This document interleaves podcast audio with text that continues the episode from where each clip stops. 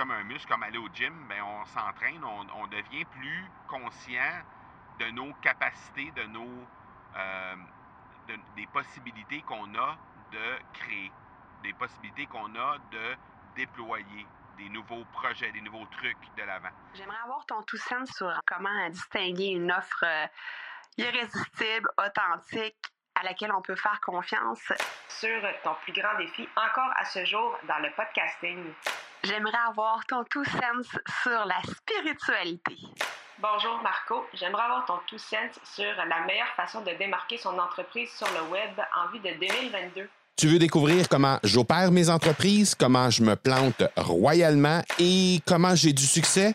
Bref, avoir mon avis sur divers sujets, ben, le podcast Two Sense de Marco va te plaire.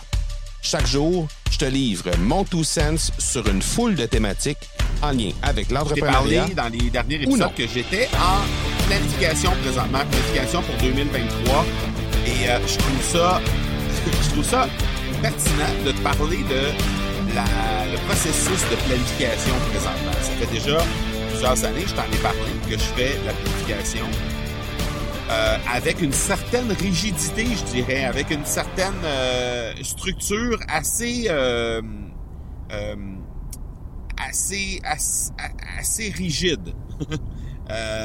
et, et cette, cette planification-là, ben, je suis en train d'en faire pour 2023.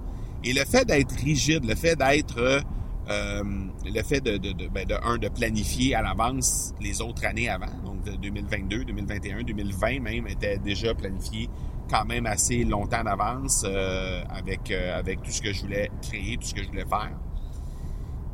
Ben, ce que ça fait, c'est que c'est comme un muscle. Hein? C'est comme un. C'est comme un muscle, comme aller au gym, ben on s'entraîne, on, devient plus conscient de nos capacités, de nos euh, des possibilités qu'on a de créer, des possibilités qu'on a de déployer des nouveaux projets, des nouveaux trucs de l'avant.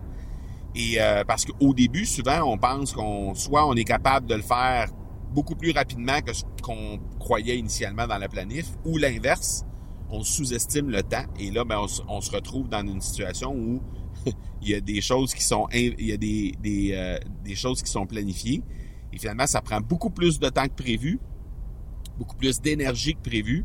Et au final, on n'a pas on n'a pas l'opportunité de, de, faire tout ça. Donc, euh, euh, ce que je me rends compte dans mon exercice de planification de 2023, c'est que le fait de l'avoir fait depuis déjà plusieurs années, ça fait en sorte que on est de plus en plus en mesure de bien identifier quelles sont les capacités, quels sont les objectifs, quels sont les, les, euh, capacités, mais aussi l'énergie qui est nécessaire, le temps qui est nécessaire, les ressources qui sont nécessaires à l'atteinte de ces objectifs, de nouveaux projets, de nouvelles choses qu'on veut mettre de l'avant.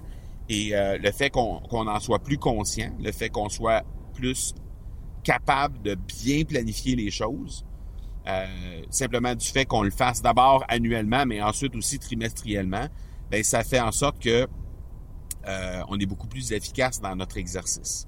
Alors, euh, c'est ce que je me suis rendu compte en train de faire cet exercice-là. Je voulais te le partager parce que euh, parfois, on, fait cet exercice-là.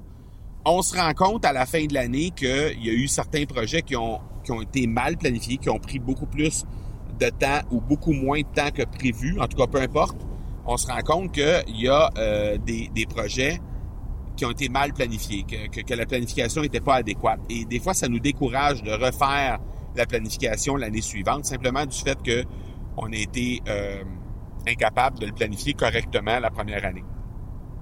Alors moi, je fais juste te dire que c'est un muscle qui se développe, la planification, et on peut, euh, on peut devenir de meilleur en meilleur année après année pour faire en sorte qu'on on soit euh, optimal euh, après quelques années, là, on devient pas mal plus efficace. Je dirais que dans ma planification de 2022, j'étais efficace peut-être à 75-80% J'anticipe qu'on va être à du, entre 80 et 90% pour 2023, simplement du fait que on est en mesure de, mieux planifier, de mieux, euh, de mieux comprendre aussi la capacité, l'énergie et euh, les, les ressources qu'on a sous la main aussi, l'équipe à quel point ils sont efficaces ou pas dans certaines, certains dossiers.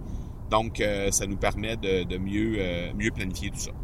Donc, je voulais te partager ça parce que si ça te décourage de replanifier la prochaine année simplement du fait que ta planification n'était pas optimale l'an passé, ben je t'invite à reconsidérer le tout et juste essayer de faire mieux que ce qui était l'an passé, c'est déjà une belle victoire en soi.